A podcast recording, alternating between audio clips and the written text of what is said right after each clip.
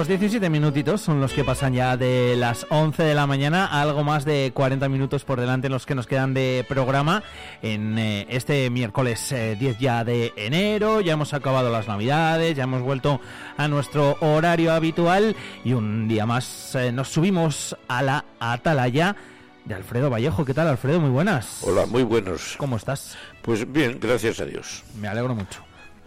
Ya han acabado las navidades, como decíamos, y ya hemos vuelto un poco a la normalidad, si se puede llamar así. Bueno, sí. sí Y desde la atalaya se ve el mundo como siempre. Oh, pues está turbio el mundo, ¿eh?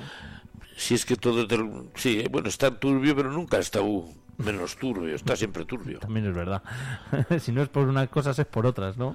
sí, el mundo... Y es curioso lo que te contaba el otro día, parece mentira la etimología de la palabra mundo. Mundo significa limpio, bonito, ordenado, agradable, lo que está bien. Pues mira, desde la atalaya se ve siempre turbio. ¿Qué será? se ve todo lo contrario. ¿Qué será?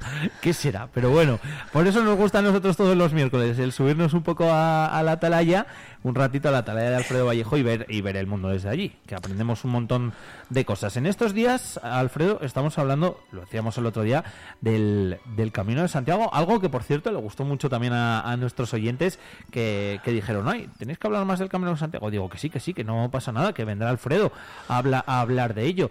Y es que, ¿qué tendrá el camino? Eh? El camino es un fenómeno tremendamente curioso. La mejor manera de definirlo es inefable. Inefable, es verdad. inefable en el sentido de que no se cuenta, pero no se termina nunca de contar. No se puede contar. Hay que vivirlo. Es algo existencial.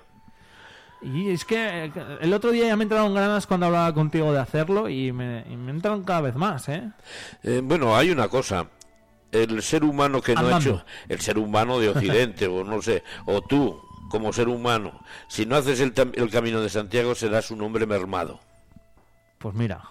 Pero no lo dudes además. No, no, Te lo dice un hombre que conoce el camino de Santiago y que he vislumbrado sus profundidades. Qué guay, qué bonito eso es interesantísimo. Entre los, tiempos, los tiempos más densos de mi vida, los he vivido en el camino. Fíjate. Ya sabes que el ser humano, en general, como regla general, pienso yo que tiene unos cuantos tiempos densos, a lo mejor no demasiados, pero... Y entonces eh, esos tiempos densos luego nunca se olvidan y quedan grabados en tu espíritu, en tu alma, en tu recuerdo, en tus uñas, en tu pelo, en tu nariz, en todas tus células, en tu memoria. quedan grabados y no se olvidan nunca, son los tiempos densos. En el camino de Santiago yo he vivido, bueno, ya iremos contando, ya empecé a contar. Eh, en el camino de Santiago es una aventura estética, mística, religiosa, espiritual de tiempos densos. ¿Y, y, siempre que lo has hecho han sido de tiempos densos? ¿O cada camino cada vez que lo haces es diferente? Bueno, eh, yo mi experiencia es, cada camino es diferente, pero está en un mismo clímax, mm. pero es diferente y además es imprevisible.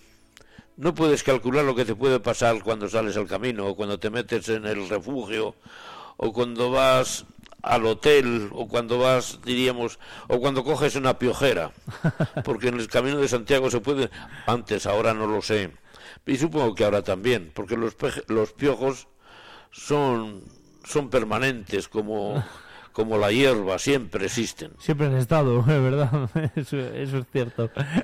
o sea que cada camino, independientemente, a ver, lógicamente dependiendo de la de la em, de las personas con los que lo hagas y de la forma de hacerlo, pues pues sí que hay hay variedad, ¿no? Pero ya lo que uno siente, que es más lo que estamos hablando, ¿verdad, Alfredo? También cambia, ¿no? ¿Cómo? Lo que cada uno siente a la hora de hacer el camino también cambia. ¿O nada es igual a la primera vez que lo eh, haces? no, no esto cambia constantemente, porque ya te digo, es una aventura existencial. Y la existencia siempre se presenta con, con novedad, pero en cualquier terreno. ¿eh? Existir es estar viendo algo que está pasando continuamente, o que tú estás pasando continuamente en ello. Es, es, decir, no te puedes imaginar, por ejemplo, tú vas, hay mucha gente que empieza cuando ya tiene una, una información más o menos desarrollada del Camino de Santiago, empieza a hacerlo solo. hasta que entra en el primer refugio, en el primer albergue, porque allí se encuentra ya con, diríamos, con el rostro humano del camino. Y dejan de hacerlo solo desde ese momento. Y sí, y de vez en cuando lo que pasa es que la soledad es uno de los aspectos estéticos más bonitos del ser humano, cosa que también tenemos que descubrir. Pero ¿y por qué le tenemos miedo a la soledad? Bueno, también debe luego, ser... Luego te, luego te digo una cosa, ¿eh? ¿eh? Muchísima gente que, fíjate, a la hora de hacerse un viaje, a la hora de hacer el camino, como dices tú, o, o, en cualquier circunstancia que dice, yo me voy solo, y es como que al que lo escucha o lo oye desde fuera dice, ay, pues qué pena que vayas solo, tal, y dices, no, no, ni mucho menos, al revés. Es maravilloso ir solo muchas veces. Eh, la soledad es una de las experiencias más hermosas a las que puede tener acceso el ser humano, pero también es uno de la, una de las experiencias más penosas del ser humano. Es que depende mucho. De, es, que, es que la soledad, el propio carácter de la soledad ya conlleva esta, esta dicotomía. Sí. Porque, por ejemplo, una soledad no aceptada no sentida, no amada, no deseada, es una condena. Pero una soledad aceptada, sentida, amada, es una salvación. Muy bien explicado. Es que por ahí va el tema. Sí. Y el camino de Santiago, en el camino de Santiago puedes ir completamente solo, como te digo, encontrar el espíritu del camino en los demás, y a partir de ese momento ya serás un, un peregrino solitario, pero solitario dialéctico. Compaginarás la compañía con la soledad, porque la soledad es una de las experiencias más ricas, más y más enriquecedoras a las que puede tener acceso el hombre. Pero no solamente en el camino, sino en tu propia vida real. Mm. La gente que no que no ha conocido la soledad casi siempre es, es una gente que vive en la superficie. De verdad. Y cuando empiezas a acabar dentro de ti y empiezas a vislumbrar las profundidades, que hemos hablado bastante, algo de esto, entonces te vas dando cuenta que el gran continente de lo humano siempre es la profundidad. Total. Así de, así de simple, claro, y ha sido así siempre. Es verdad. Desde, desde la atalaya es más fácil ver esas profundidades. Bueno, desde la... Bueno, por lo menos nos haces abrir los ojos o mirarnos un poco hacia adentro de nosotros, ¿eh? Bueno, eh, uno de los objetivos, por ejemplo, de, de, de, mi proyecto comunicativo, pues es, en fin, es contar cosas hacia la profundidad. Hmm. Porque hoy la comunicación al uso, pues está en la superficie. Y tendrá que ser así. Hmm pero está faltando en los sistemas de, en los más media actuales está faltando esa proyección, ese gusto, ese descubrimiento de lo que es más importante para nosotros, que son las profundidades. Hmm, es verdad. Claro, porque por ejemplo el dinero, el tener, el gastar, el hartarte, el coger kilos en, en Navidades, el perderlos a los días siguientes va a volver a coger, todo es una, es una dinámica como un juego, así de, ¿Mm? no tiene más, más profundidad. Lo, lo importante está en otro lado. Es verdad. Claro que está en otro lado. Y, y, es una lástima porque tenemos una lucidez tremenda. Seguramente el nivel de lucidez actual de nosotros hoy sea el más alto de la historia, porque hay que reconocer que a lo largo de la historia el ser humano, pues en, diríamos, a niveles de masa de la mayoría, pues ha vivido culturalmente muy postrados. Mm. Y actualmente viviríamos con una realidad a lo mejor un tanto... Muy distinta. Distinta, superficial, pero estamos, diríamos, tenemos una capacidad mucho mayor que nunca. Y por eso es muy... muy a mí me parece muy... muy mucha lástima teniendo tanta capacidad a nuestro alcance, hmm. nos quedemos simplemente mirando por la ventana, pero un poco, con la ventana medio cerrada encima. En lo, ¿entiendes? en lo superficial. en lo superficial. Bueno, que luego por otra parte también hay que tener, hay que ser relativista, porque todo es muy relativo. Y luego, oye, y si vivo bien en la, superficialidad, ¿para qué quiero hacer más cosas? Y además luego después si, si te acuerdas, por ejemplo, de aquello que decía Calígula, a Calígula, aquel senador romano que se lo quería cargar y lo cogió de la pechera y le dice, oye, pero tú desgraciado, pero tú nunca piensas. Y dice, no, majestad, es muy arriesgado pensar.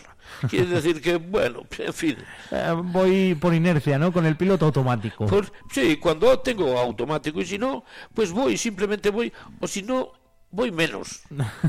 si no, donde me lleven. Efectivamente. ¿No? Ahora mucho, ahora todo, ahora casi todo donde me lleven. Total, efectivamente. Bueno, en, el, en el camino, Alfredo, eh, lo, que, lo que sí que encuentras muchas veces es eso, esa profundidad, ¿no? Que a, la, que- a la cual tú hacías referencia. Entre otras cosas, yo me imagino, pues porque al final, bueno, pues son horas en las cuales vas andando, en la que, lo decías tú el otro día, nos lo decía un oyente, en lo que eh, vas oyendo tus propios pasos. Eso es una de las experiencias más bonitas de mi vida. Fíjate. Mira que oír los pasos y es algo impresionante. Es, una es uno de los tiempos densos o de los descubrimientos densos de mi vida. Esto, empezar a oír los pasos y a sentirte acompañado de tus pasos Qué bonito. y a descubrir una estética indescriptible, porque los pasos, fíjate qué estética tienen. Pues oye, el ruido de los pasos en la tierra tiene una estética tremendamente interesante. Además es curioso. Cuando vas andando por una, un medio geográfico determinado y luego cambias a otro, los pasos eran distintos. Claro. Por ejemplo, los pasos de las tierras duras de Castilla son unos pasos especiales. Pero llegas a- al, al Bierzo Ajá. y esos pasos cambian, tienen otra música, tienen otra... Y cuando llegas a la, a la esto, Galicia profunda, esos pasos eh, tienen ya casi el sonido de una nana que acarician. Es, es interesantísimo. Qué guay. Me, me han entrado ganas de sentir eso, fíjate. Pero que sí, hombre, que serías un hombre mermado si no lo hiciese. si no lo hicieras. ¿eh? Además, hacerlo es relativamente fácil. Ya. Eh, es una vez que uno se dispone, además siempre encontrarás apoyo y ayuda, en fin, en tus propios compañeros. Mm. Sí. Lo haré. Cuando, cuando lo haga me voy a acordar mucho de ti. ¿eh? Hombre, y yo te digo una cosa, esto tendrás mi bendición. Hombre, por supuesto. Y, y te- hombre, y a nivel informativo, pues te indica, te indicaría pues los aspectos que hay que tener en cuenta, esto, en fin, etcétera. Bueno, pero eso ya, eso ya lo contaremos cuando lo Eso. vayas a hacer, ¿eh? Vale, perfecto. Bueno, ¿Qué más podemos decir del, del camino, Alfredo? Bueno, pues esto, estimados oyentes, el fenómeno del Camino de Santiago es tremendamente complejo, complejo en lo que es en sí mismo, a nivel psicológico o a nivel, diríamos, de carácter personal, a nivel, ¿qué es para ti el Camino de Santiago? Pero a nivel histórico y a nivel de, diríamos, de gran, de gran fenómeno humano, eh, tiene una complejidad no desdeñable. Seguramente como todo, pero yo creo que el camino es más. Eh, yo en- en mis charlas, para tener alguna, diríamos, mm, algún perfil de objetividad, de didáctico, es decir, el camino didáctico para que el radio oyente, para que entendáis o mejor el camino, mm, yo en todos los días que hable del camino voy a tener dos partes. Voy a intentar, para hacerlo más didácticamente más entendible, es una primera parte que hablaré de lo que es el camino a nivel histórico, a nivel objetivo, a nivel humano, Ajá. etcétera. Y después hablaré también de anécdotas personales que me han ocurrido, es porque guay. es que eso llama la atención. Mira, nos escribía Tomás por aquí eh, y nos decía los pasos de las subidas, los pasos de las bajadas y los pasos de los llanos. Todos tienen música diferente también. Que sí, es curioso. Además, el silencio pausado, roto por el ruido de los pasos, ¿Cómo te acompaña? Mira, decía, los pasos de las subidas son pasos hacia adentro, son pasos que te hacen reflexionar. Los de las bajadas eh, son hacia afuera, son pasos en los que ves más allá, ves hacia afuera. Que sí, esto está muy bien definido. Y eso lo estoy sintiendo, lo estoy notando. Mm. Vamos, eh, lo estoy recordando cuando yo lo hacía. Los pasos es. Guay. es curioso. Es muy curioso. Y además, luego después tienes en lo de los pasos. Los pasos también son una confirmación de que estás en forma. A partir del tercer día, eh, eres un atlante. El primer día te cansas, el segundo te cansas más, estás a punto de decir, pero ¿y dónde voy yo? Si quedan 900 kilómetros a Santiago. Empiezas, pero el, tercer día ya, a partir de la mitad del tercer día, empiezas a oír tus pasos de, de una forma, y dices, "Bah". Y el cuarto día, ya vas montados en tus pasos y te sientes como, va, qué bien. Qué guay, qué guay. Sí, esa es la experiencia un poco de, de la fatiga en el Camino Santiago. Te- que te había interrumpido. Decías que ibas a contarlo desde dos puntos de vista. El primero el histórico tal y el segundo con, con anécdotas. Sí, cuando falte, por ejemplo, 20 minutos para el final, Te me, aviso. levan- me avisas, Vale. porque las anécdotas en el Camino Santiago Hombre. son de lo mejorcito. Hombre, no lo dudo. Entre otras cosas, porque son tan distintas a las de la vida real, Sí. que eso, vamos, es un complemento para seguir adelante, pero además con una sonrisa, ¿entiendes? Qué Vamos. bueno. Es muy interesante, sí. Pues ponme en contexto, en ese contexto histórico Bueno, que vamos a ver. El- he dicho que el, el- el Camino de Santiago es un fenómeno muy, muy, muy complejo. Para entender un poco, el Camino de Santiago, eh, esto es una realidad histórica Sí.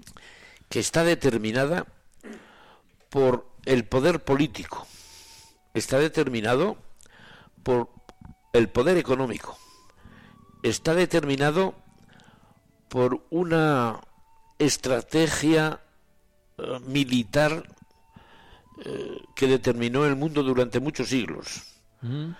Está determinado por un instinto por la falta de la falta de, de- cómo se llama de hospitales de por no tener la residen- la seguridad social en aquellos tiempos está supliendo a nivel ah, está está está determinado por diríamos por los enigmas religiosos es decir es un fenómeno tremendamente curioso vamos a ver el camino de Santiago Sa- nace en el siglo, a finales del, de los octavo, noveno, del siglo noveno, y es una circunstancia geopolítica Mm. que lo va a hacer posible y le va a empujar a que la necesidad de que exista.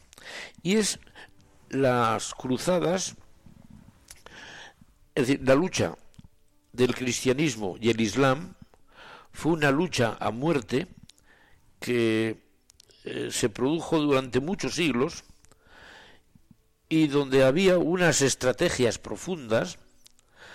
Los turcos, cuando los, los turcos se apoderaron de Constantinopla, resulta que el gran proyecto que bueno eh, estaba la el problema de las cruzadas por la Tierra Santa por Jerusalén es curiosa la, la- la Jerusalén la, la ciudad que ha engendrado la mil bestias de la guerra. Siempre Jerusalén ha estado en el epicentro del, del gran terremoto de la guerra y hoy está. ¿También? Es curioso, no se acaba. Bueno, pues entonces, ¿Has estado en Jerusalén? ¿Cuál? ¿Has yo estado? No, no he estado en Jerusalén y no sé si me agrada demasiado, no sé, tengo como miedo. Yo tengo un poco la misma sensación que tú, por eso te lo he preguntado. No, yo tengo, eh, no sé, Jerusalén a mí no me atrae demasiado. Pero primero no me atrae demasiado. Yo es un sitio que por una parte me llamaría la atención el verlo, eh, me resultaría, incluso me genera cierta curiosidad, pero por otra, mm, cero. Eh, a mí algo parecido me pasa a mí. ¿Verdad? Sí, yo no sé, Jerusalén eh, es un es un también un enclave fundamental de, de la humanidad, pero está construido en una agalma- a- amalgama de contrarios, sí, pero en fin, además bueno, actualmente la situación está No, es muy compleja, Ahora es muy compleja, sí. muy compleja y muy arriesgada, por ejemplo, ¿no? Sí.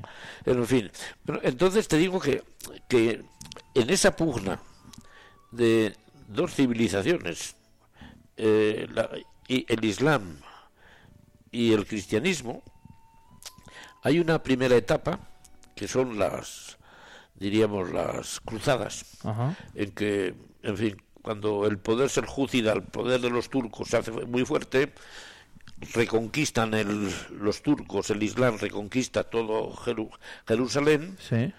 y entonces el poder islámico concibe en su mente una estrategia muy ambiciosa de futuro. Mm, Es decir, eh, apoderarse de Roma, capital.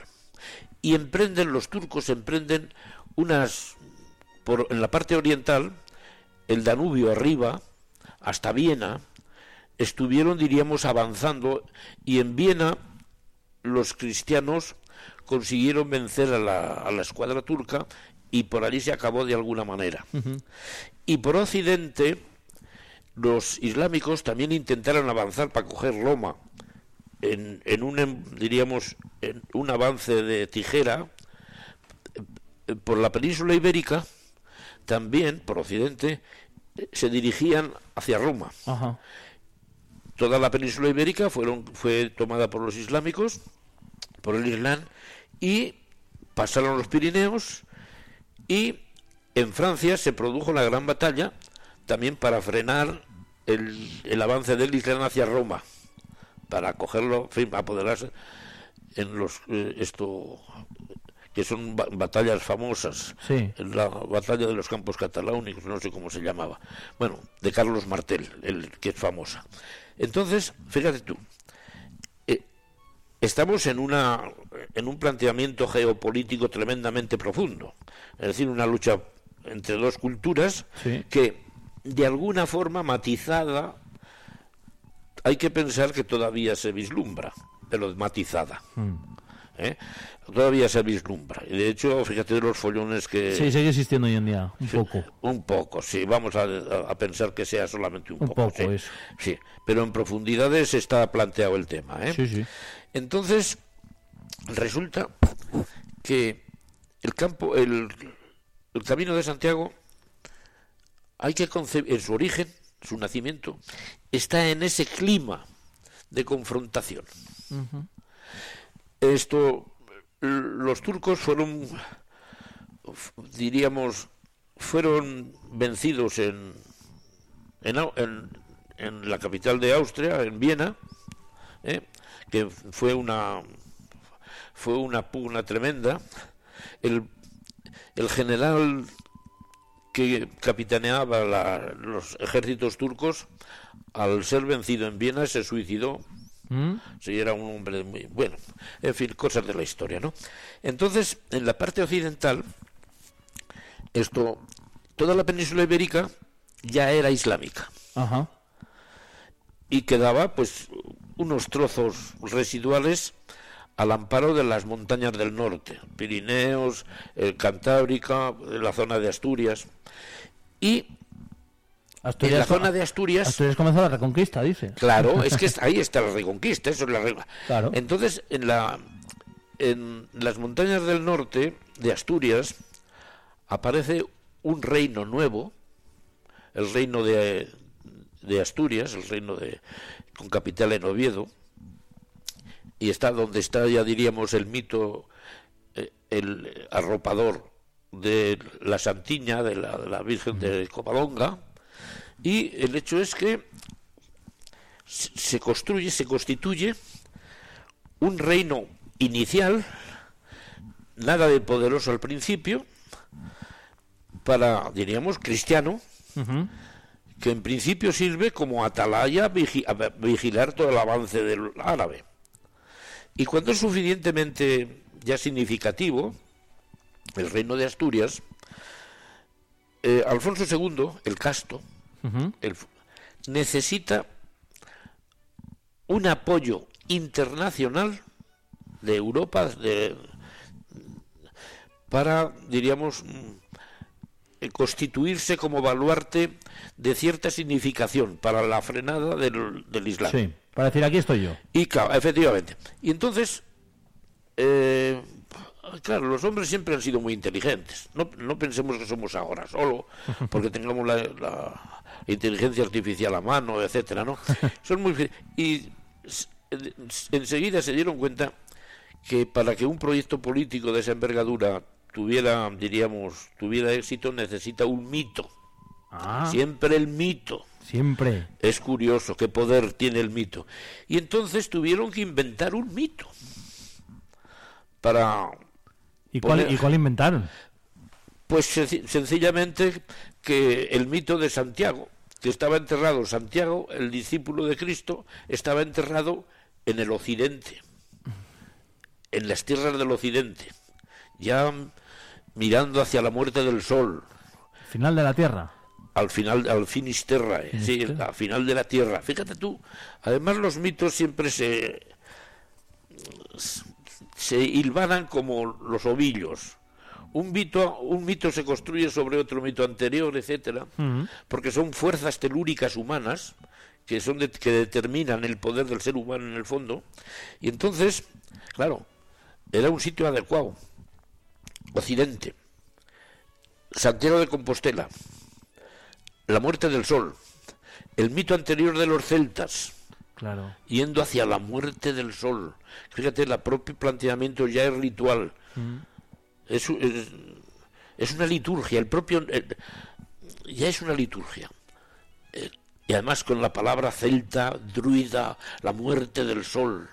Hostia, ¿te das cuenta que sí, sí. una cosa? Y entonces, claro, rápida, ese, ese proyecto fue rápidamente apoyado por, la, por Europa, concretamente los francos, Francia, que tenía un poder especial, ¿no? Y entonces, para construir este, este, este mito, se inventó todo el tinglao de, de Compostela.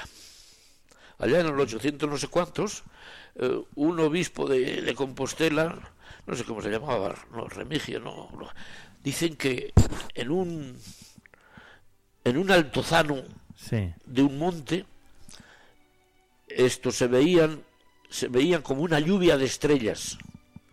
Compo estelae campo de estrellas compostela.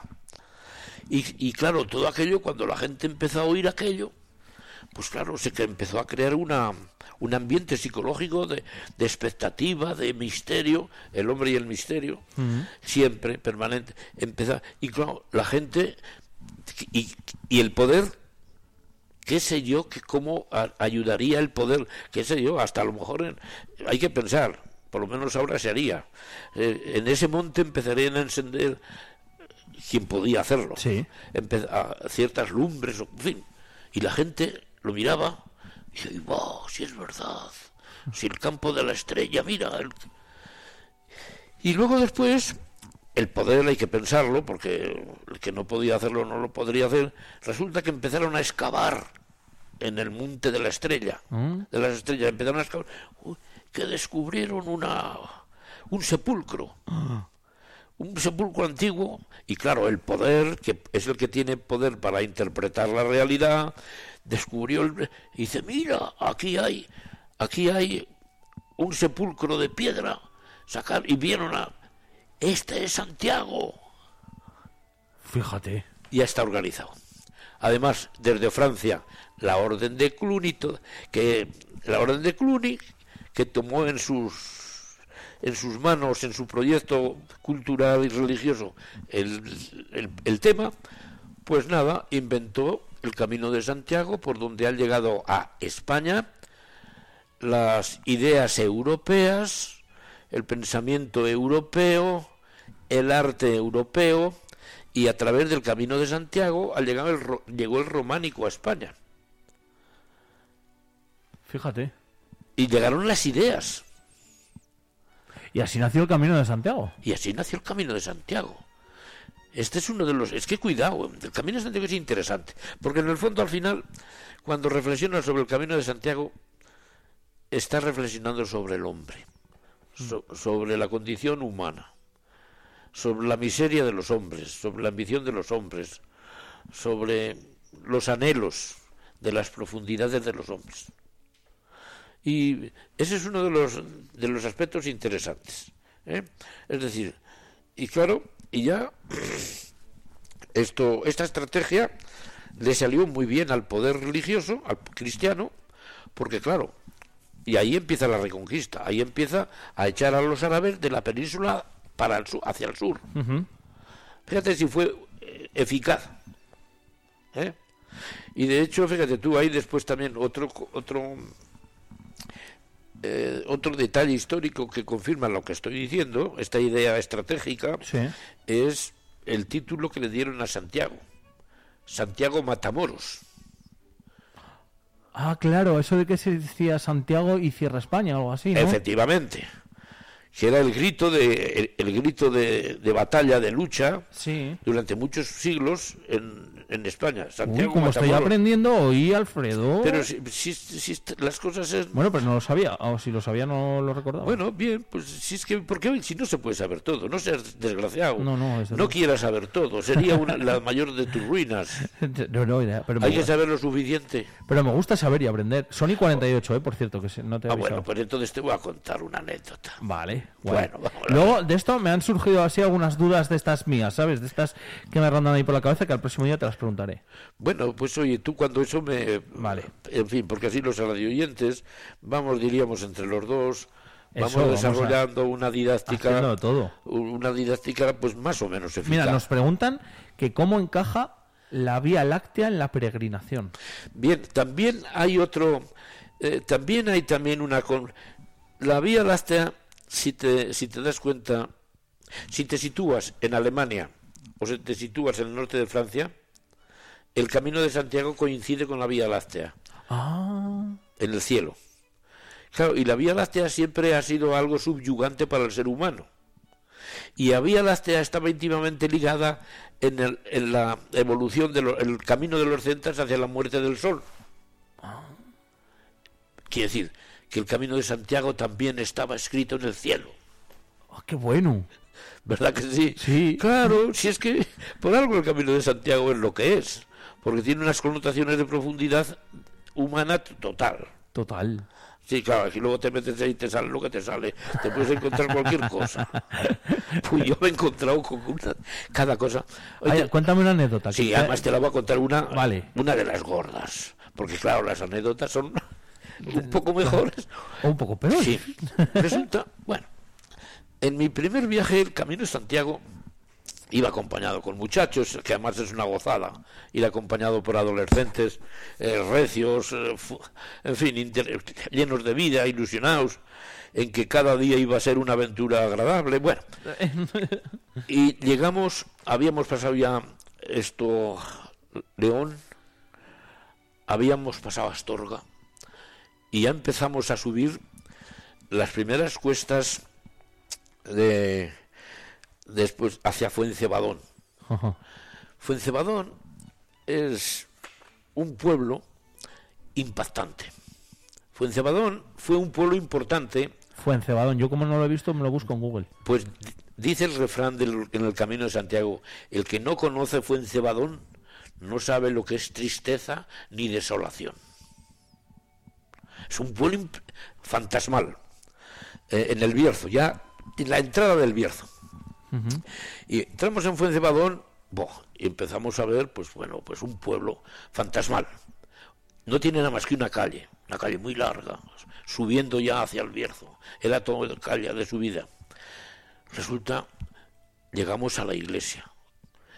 Una iglesia medio derrumbada que estaba por, estaba servía de corral de vacas pero además con una silueta, una silueta a mí me trasladó al, diríamos, a las novelas románticas.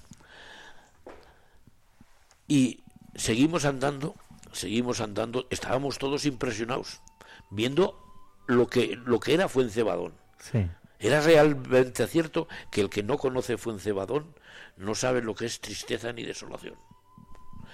Seguimos andando y resulta que un poco más a la salida de Fuencebadón había una fuente, o hay una fuente, y está ligeramente antes de, entrar en la Cruz del Fierro.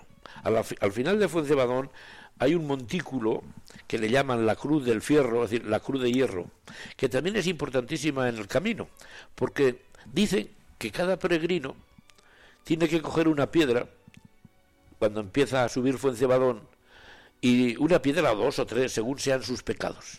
Ah. Si tiene muchos pecados, tiene que llenarse los bolsillos de piedra, atravesar toda la subida de Fuencebadón y cuando llegas a la cruz de hierro, echar allí los como en señal de, de De que te los quitas de encima. de que te los quitas, sí, de- es decir, de perdón, de búsqueda de perdón de Dios, ¿no? Sí. Entonces, pues claro, nosotros ya lo sabíamos un poco ya llevábamos nuestros pedruscos. La gente llevaba, miraba el pedrusco y dice, este pedrusco... Eh, uno y con se callaba. Uno con una carretilla. Sí, bueno, llevábamos nuestros pedruscos y ya, ya cuando terminaba Fuencebadón vimos en una fuente un personaje curiosísimo. Era un hombre alto, relativamente joven, con cara de iluminado. eh, estaba cogiendo agua de la fuente, solitario, y cuando nos ve pasar se, se pone erguido, se pone, se levanta, nos saluda con una sonrisa inolvidable y nos dice, bienvenidos peregrinos, soy el hermano Tomás. Esto, y estoy a vuestra disposición, porque mi vida ahora es servir a los peregrinos. Os invito a un café, a descansar en mi cocina, en mi casa. Joder, parecía un iluminado, era un tío interesantísimo, ya te contaré. Y entonces vamos acompañando, vamos, nos iba acompañando el hermano Tomás. eh, llevábamos muchas piedras en los bolsillos porque, claro, la gente ya sabes. De- Sí, pues acaso bien. las echa, ¿no? Sí, entonces tiramos la, las piedras en la cruz del fierro, que hay un, hay un promontorio, hay un... Lo estoy, lo, estoy, vi- lo estoy viendo, estoy viendo los justo del mundo deben de ser tremendos, por lo que parece en la cruz del fierro. Bueno, Ya, ya está lleno de piedras, ¿eh? hay un montón. mucho. Cuando vayas por allí ya verás. Vale, vale, me acordaré. además es un montoncito muy bien estructurado, esa es Sí, forma de sí, sí, sí, volcán. lo estoy viendo. Bueno, pues entonces ya vamos al- a la casa del hermano Tomás y el tío nos va contando por el camino un poco su historia y nos dice, mira chicos, yo ahora soy un monje templario. El tío decía, claro, llevaba un hábito que se le habría hecho él. Yo no sé si se le habría hecho él, pero llevaba la cruz del temple, en fin, un poco. Eh, vamos, y te, había construido, pues, iba a decir un chamizo, un chamizo un poco grande, pero lo había construido él con sus manos y nos iba contando su historia, que era madrileño, que había estado bien, bien colocado en Madrid, pero que un buen día había llamado la, había oído la llamada de Dios y que le empezó a parecer todo vanidad de vanidades y que se metió en el, en el Bierzo, encontró Fuencebadón, que el que no conoce Fuencebadón no sabe ni lo, lo que es tristeza desolada, y el tío se colocó a dice, aquí es mi sitio, aquí voy a hacer la casa para ayudar a los peregrinos, porque soy un monje templario.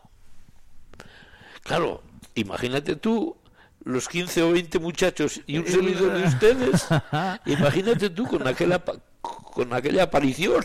Claro. Y ya nos pasa a su... Era una, era una casa, era una casa, pues bueno, hecha por un por uno, Sí. pero suficientemente amplia para tener una gran cocina. Tenía a la entrada una campana y cuando pasaba cualquier peregrino tocaba la campana, pam, pam, pam. Y dice, aquí se os ofrece descanso, café y calor. Pasad si os deseáis. Claro. Y resulta que así terminaba siendo la cocina de, del hermano Tomás, empezaba a ser pues un foro internacional. Mira, nos estaba, no eres el único que se ha, encontrado con él, ¿eh? Eh, porque decían por aquí, eh, le conocía al hermano Tomás, un tipo curiosísimo. Eh, la casa del hermano Tomás es como sacado de un cuento del medievo. Mm, y, eso que, y que el montón lo tienen que limpiar cada tiempo para que no se acumule tantas piedras. Es que, lo, es que los pecados Nos lo contaba Tomás también. Sí, también pues es que, bueno, con el hermano Tomás, pues hombre, me alegro porque hace, yo claro, estoy haciendo recuerdos de hace bastantes años y todo puede cambiar. El hermano Tomás habrá muerto ya, seguro, porque era ya, hombre, era, bueno, además era como una cabra y las cabras tampoco viven tanto como los hombres, ¿no? Quedan tres minutos, por cierto, Alfred. Tres minutos. Sí.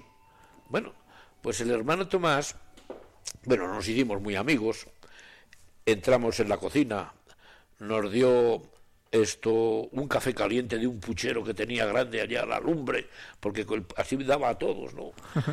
Eh, además, recuerdo, llegaron, cuando estábamos todos nosotros, en cuanto a así un poco apretados, pero llegaron unos, unas personas, eran unas mujeres alemanas, me parece que eran alemanas, eh, y tremendamente interesantes. Y empezamos a hablar. tú no sabes qué tertulia. Sí, ¿no? No te lo imaginas porque claro, la gente que, que, hace el camino tienen, suelen tener una sensibilidad especial. Claro.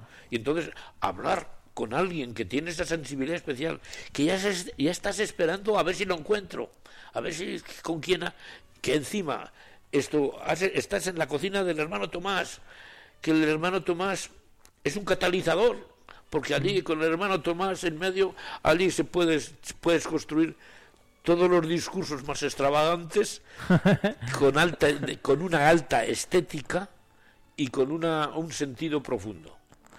El hermano Tomás, ya te contaré el próximo día, porque no, no da cuenta, porque el hermano Tomás da para más de un día, ¿eh? ¿Me tienes que contar alguna más del, del, hermano Tomás? Me he hecho el más gordo, el más gordo te lo contaré el último día, mm, que me, como yo he hecho tres veces el camino andando, pues resulta claro, pues que otra de las veces ya les había hablado a los chicos que conocían al hermano Tomás, eh, para los chicos que iban en, las, en otras y los chicos, y yo, oh, queremos ver al hermano Tomás. y resulta que la segunda vez que fui por allí con, muchachos, y íbamos por Fuencebadón y el hermano Tomás estaba oteando el horizonte y nos ve venir. Estaba el tío allí tieso. Y cuando nos acercamos un poco lo vi hacer así y empezó a dar gritos. ¡Alfredo! Ah, qué bueno, ya te conocía. y, entonces ya lo que me pasó esta vez con él. Ah, pues esa me la tienes que, contar para, para, el próximo día. Me ha gustado mucho.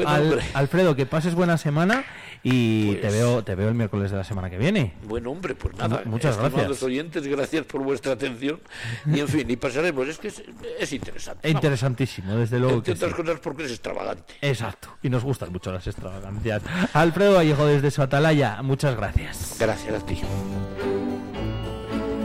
Y tiempo justo para despedirnos, nos quedan 20 segunditos eh, para llegar a las 12 de la mañana. Se quedan ahora con toda la información aquí en Vive Radio. Regresamos a las 12 a las 3 también para actualizar las noticias. Y mañana, como no, a las 8 de la mañana aquí volvemos a estar con todos vosotros.